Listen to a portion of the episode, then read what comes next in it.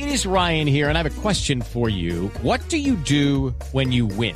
Like, are you a fist pumper? a woohooer, a hand clapper, a high fiver. I kind of like the high five, but if you want to hone in on those winning moves, check out Chumba Casino. At ChumbaCasino.com, choose from hundreds of social casino style games for your chance to redeem serious cash prizes. There are new game releases weekly, plus free daily bonuses. So don't wait. Start having the most fun ever at ChumbaCasino.com. No purchase necessary. BGW. Void were prohibited by law. See terms and conditions. 18 plus. 3 de la tarde, dos minutos. Soy Juan Camilo Maldonado y aquí están las noticias. Seguimos atentos a la toma de rehenes y el rescate a sangre y fuego en una planta de gas en Argelia, al norte de África. El Ministerio de Relaciones Exteriores de Colombia aún no ha podido establecer si hay colombianos en el grupo de retenidos.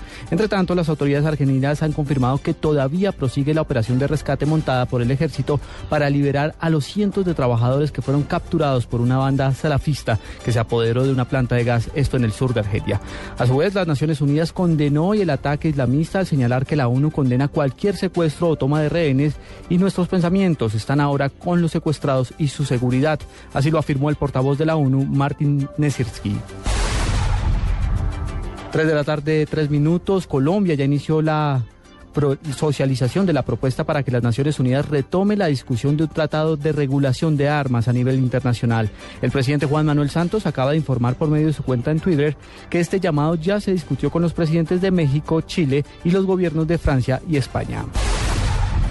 En otro campo de la información, desde el 2 de noviembre del año pasado, cuando Interbolsa fue intervenida y hasta la fecha, se han devuelto más de 118 mil millones de pesos a los clientes de la firma. La noticia con Julián Calderón. Ignacio Argüello, agente liquidador de la firma comisionista Interbolsa, reportó a la Superintendencia Financiera un avance significativo en la devolución y traslado de los recursos que la compañía administraba antes de ser intervenida por el ente de vigilancia. Según Argüello, por concepto de dividendos, vencimiento de títulos y rendimientos, se le ha devuelto a 5.800 27 clientes de Interbolsa 118.846 millones de pesos a través de 8.055 giros, equivalente al 78% de los recursos administrados por la firma. Parte de la intervención también abarca el traslado de importantes portafolios de inversión a otras comisionistas del mercado colombiano, proceso que también ha tenido un progreso destacable, pues se han trasladado 35.607 títulos, es decir, el 58% del total administrado. La Superintendencia Financiera hace un llamado a los interesados para que presenten las solicitudes correspondientes a la liquidación, con el fin de facilitar el traslado de portafolios y recursos de la firma comisionista. Julián Calderón, Blue Radio. Con fallo a favor de una familia campesina víctima de la guerrilla de las FARC, arrancó el proceso de restitución de tierras en este 2013. Más detalles con Daniela Morales. El director de la unidad, Ricardo Sabogal, dijo que con este fallo la unidad de restitución de tierras muestra cómo los esfuerzos empezarán a dar frutos en el 2013. En la sentencia se ordena la restitución del predio a la familia que fue desplazada por los ataques de las FARC, la exoneración del pago de impuesto predial y la asignación de recursos para el proyecto productivo. El terreno de dos hectáreas y de más de seis mil metros cuadrados, ubicado en la zona rural de Tibú, será restituido a la familia.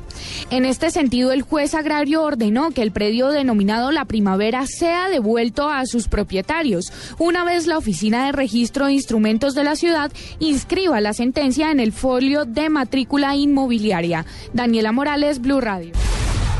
Y a las 3 de la tarde, 5 minutos, les informamos que hoy llegará, hoy se llevará a cabo el acto solemne en Ginebra, Valle del Cauca, para enterrar las cenizas del exfutbolista Miguel Calero. Información con Guillermo Vallejo.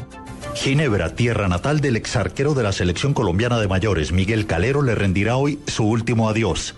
La esposa Sandra Sierra trajo la mitad de sus cenizas desde México, donde reposarán en el osario de la familia. En minutos saldrán de la casa de la familia con las cenizas en un desfile por las principales calles de ese municipio vallecaucano.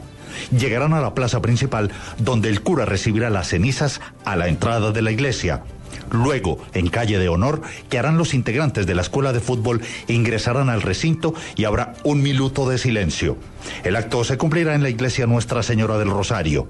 Calero, miembro de una familia de ocho hermanos, nació en 1971 en Ginebra, Valle del Cauca, y falleció el 4 de diciembre pasado en México.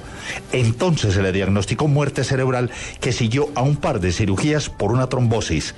El alcalde de Ginebra, Camilo Saavedra, dispuso que el nuevo polideportivo de Ginebra lleve el nombre del exintegrante de la Selección Nacional de Colombia. Guillermo Vallejo, Blue Radio Cali. Tres de la tarde, seis minutos. Sigan en Blog Deportivo de Blue Radio.